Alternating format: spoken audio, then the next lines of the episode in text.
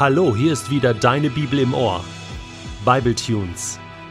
Der Bibelpodcast für deine täglichen Momente mit dem ewigen Gott. Der heutige Bible Tune steht in Johannes 19, die Verse 31 bis 37 und wird gelesen aus der neuen Genfer Übersetzung. Es war Rüsttag, der Tag vor dem Sabbat. Und die führenden Männer des jüdischen Volkes wollten nicht, dass die Gekreuzigten den Sabbat über am Kreuz hängen blieben.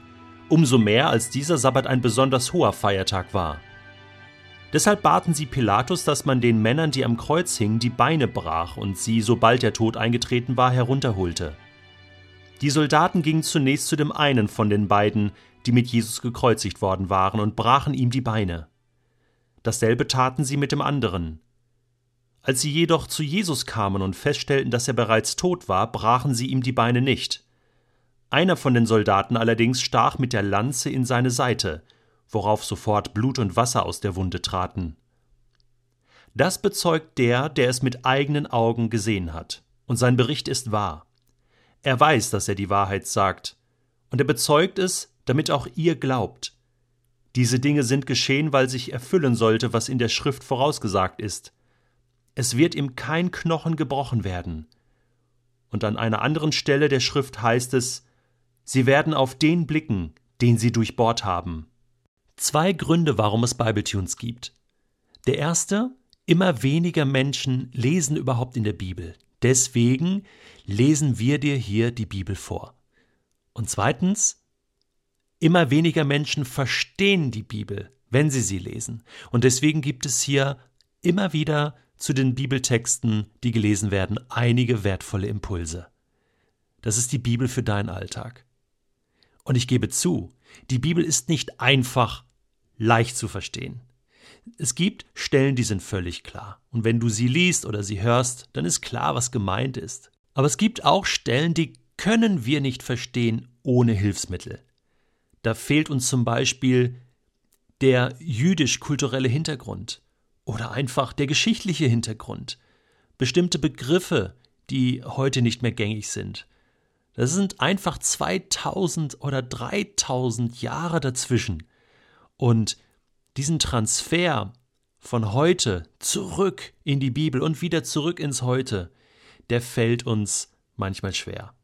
Und deswegen braucht es Hintergrundinformationen. Gerade die Kreuzigung von Jesus, vieles in den Evangelien, kann man ohne den jüdischen Hintergrund nicht verstehen. Du musst wissen, was es bedeutet, dass die Juden einen Sabbat gefeiert haben oder dass an diesem Freitag, wo Jesus gekreuzigt wurde, nicht nur der Rüsttag zum nächsten Sabbat war, sondern auch der Einstieg ins Passafest. An eben diesem Freitag hatte Jesus ja mit seinen Jüngern schon das Passafest gefeiert und dann später das Abendmahl eingeführt. Johannes Kapitel 13.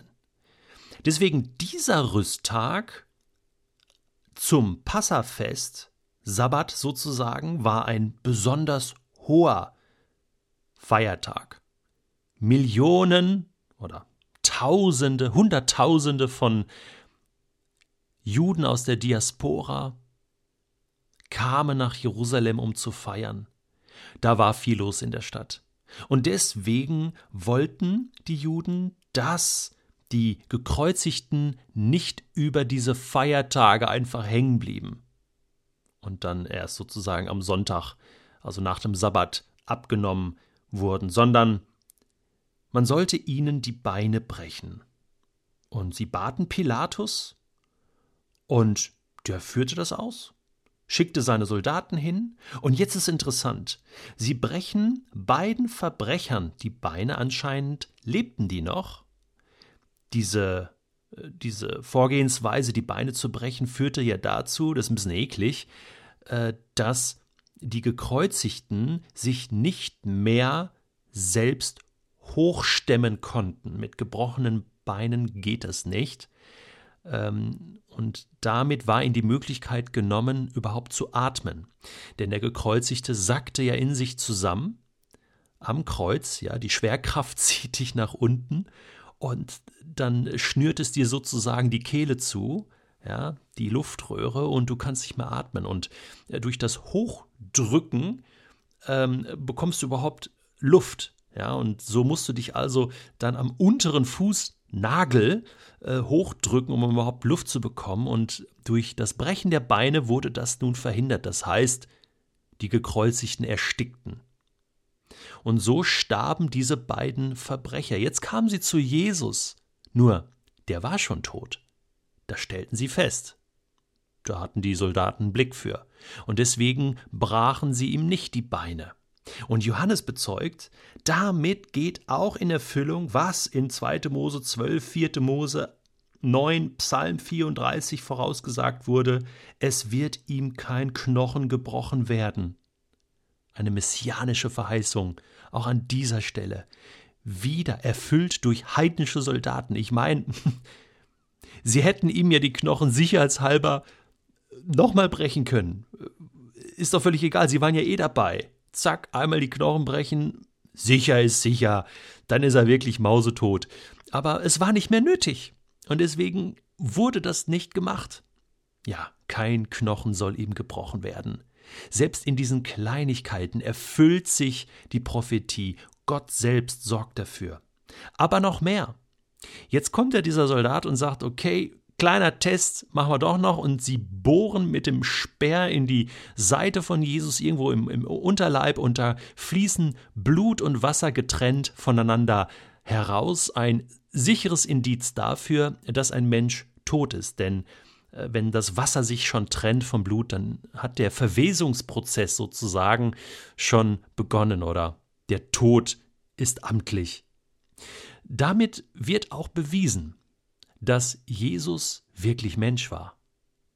Im Doketismus, das war so eine äh, Lehre, die in der Kirchengeschichte aufkam, wo behauptet wurde, dass Jesus nur scheinbar Mensch war und eigentlich äh, in göttlicher Gestalt die ganze Zeit war. Deswegen konnte er auch diese Wunder tun. Man hielt es nicht für möglich, dass ein Mensch aus Fleisch und Blut tatsächlich diese äh, Wunder tun konnte, aber er war Mensch aus Fleisch und Blut.